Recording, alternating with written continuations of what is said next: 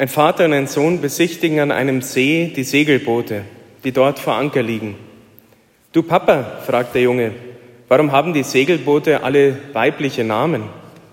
Meint der Vater, teure Ausrüstung und sehr schwer zu steuern.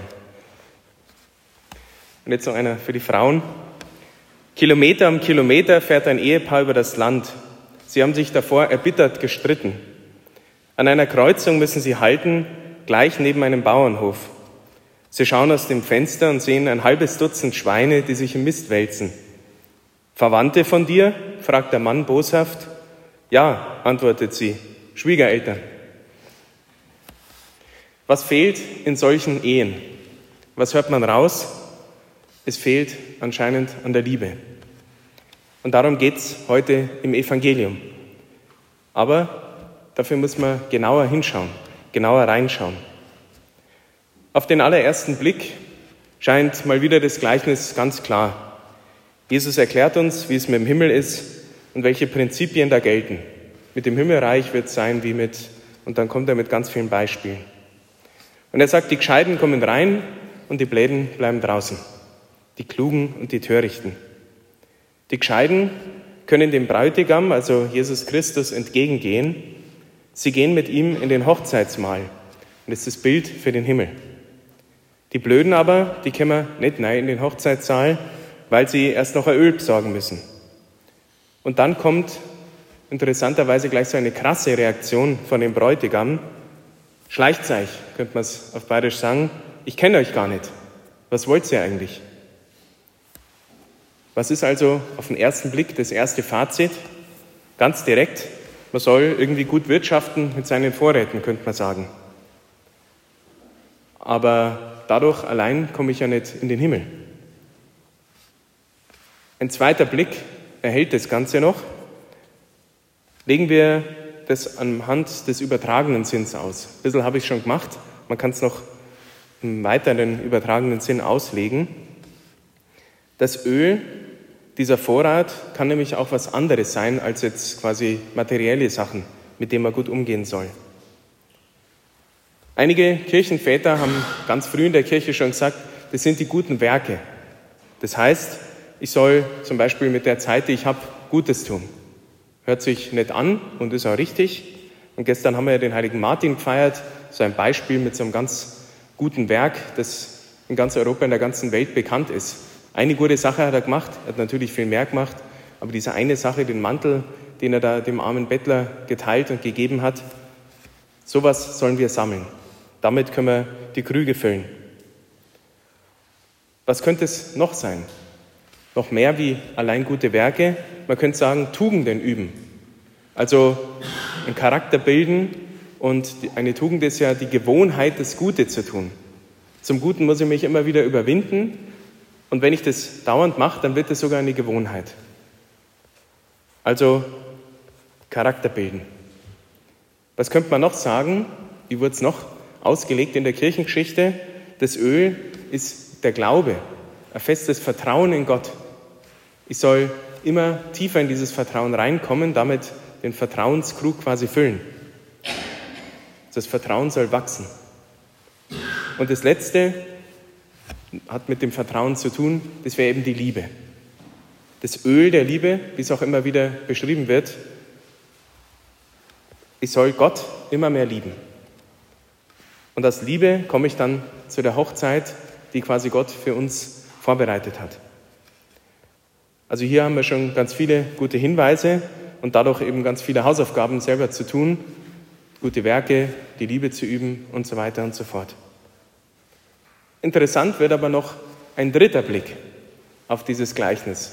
Noch einmal tiefer und ich habe das selber erst vor einigen Jahren erfahren, anhand von so Insider-Infos, wie es damals war, vor 2000 Jahren, die jüdischen Bräuche einer Hochzeit. Es ist ganz spannend, sich damit auseinanderzusetzen und da einzutauchen, weil dann versteht man noch einen Wink mehr, den uns Jesus da gibt.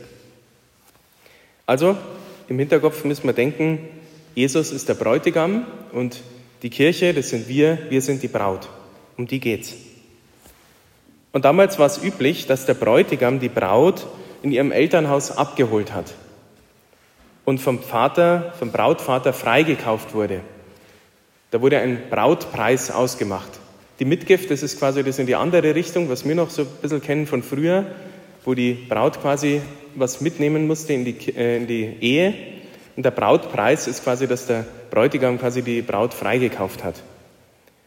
Und erst nach Abschluss dieser Verhandlungen zwischen dem Bräutigam und dem Brautvater ist dann der Bräutigam äh, mit seiner Braut zusammen in so einem festlichen Zug dann erst zum Hochzeitssaal gezogen. Und dann ging es da weiter.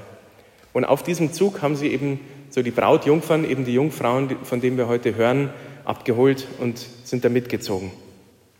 Und die haben vorher gewartet, dass eben diese Verhandlung, äh, wie lange die halt geht, bis es dann losgeht. Und eine Tradition war es, dass der Brautvater mit dem Bräutigam ausführlich um den Brautpreis verhandelt hat.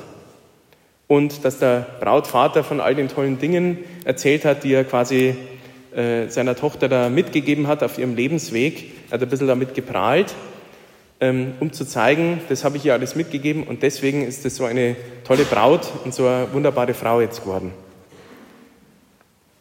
Je ärmer der Bräutigam war, desto schneller waren diese Verhandlungen, weil da gab es nicht viel zum Verhandeln, der hat eh nicht viel gehabt zum Freikaufen, also ging das ganz schnell. Wo nichts zu holen ist, da braucht man nicht lang verhandeln.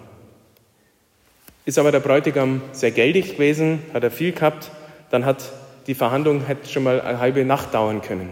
Da ging es dann viel hin und her. Was ist jetzt mit diesem Hintergrundwissen der Fehler und das eigentlich Schlimme gewesen von den depperten Jungfrauen? Nicht nur, dass sie keine guten Vorräte angelegt haben, kein Öl mitgenommen haben, sondern was damit gemeint ist. Nämlich, dass sie den Bräutigam für zu arm und zu gering gehalten haben, als dass die Verhandlungen länger dauern hätten können. Nach dem Motto, mei, der hat eh nicht viel, da brauchen wir gar nicht gar kein Öl mitnehmen. Also das geht ganz schnell, dann wird es schon reichen, was wir haben.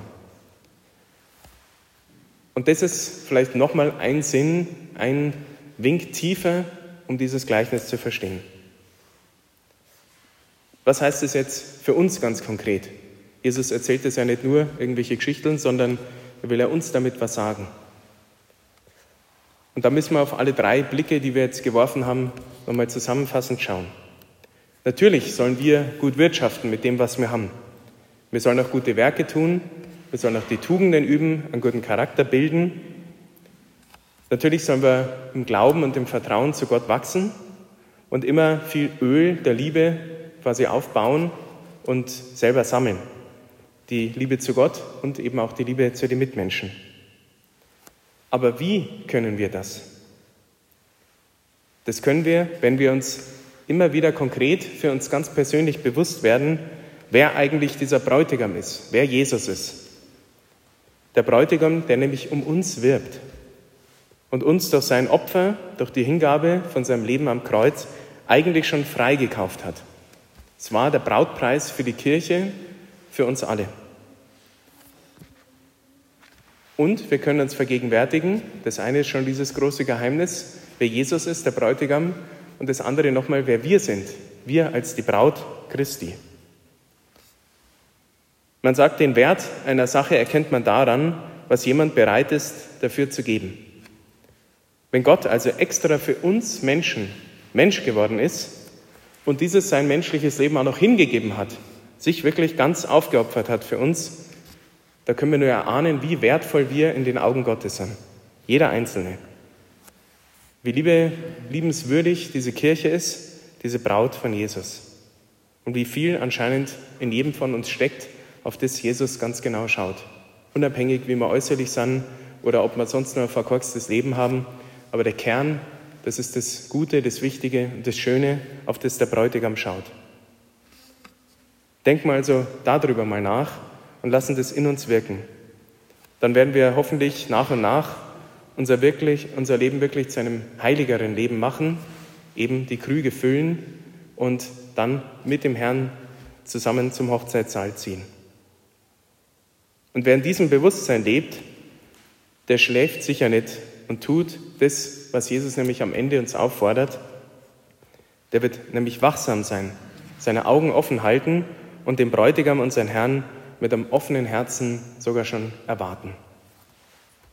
Amen.